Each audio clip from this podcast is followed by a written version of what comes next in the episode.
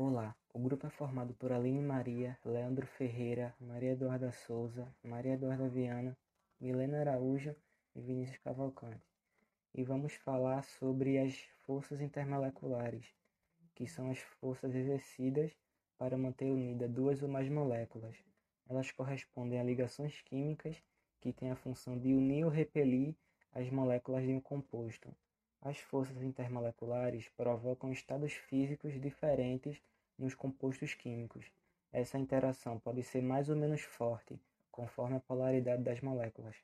Classificação: As forças intermoleculares são classificadas em três tipos, que variam conforme a intensidade. Ligação de hidrogênio é a ligação de forte intensidade. Dipolo permanente ou dipolo ligação de média intensidade, dipolo indúzido ou de força de London, ligação de fraca intensidade. Os conjuntos de força intermoleculares também podem ser chamados de força de Van der Waals. As forças de polo induzido são de fraca intensidade e ocorrem entre moléculas apolares, entre átomos de gases nobres ou entre moléculas polares e apolares.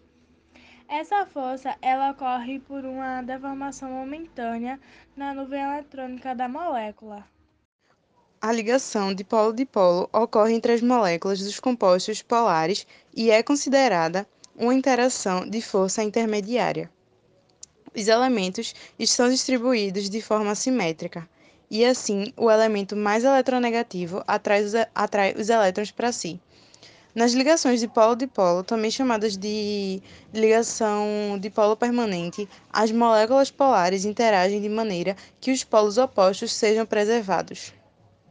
E a ligação metálica é exercida no interior das moléculas de substâncias metálicas. Os metais têm poucos elétrons de valência, sendo bons condutores de eletricidade, calor e refletem a radiação.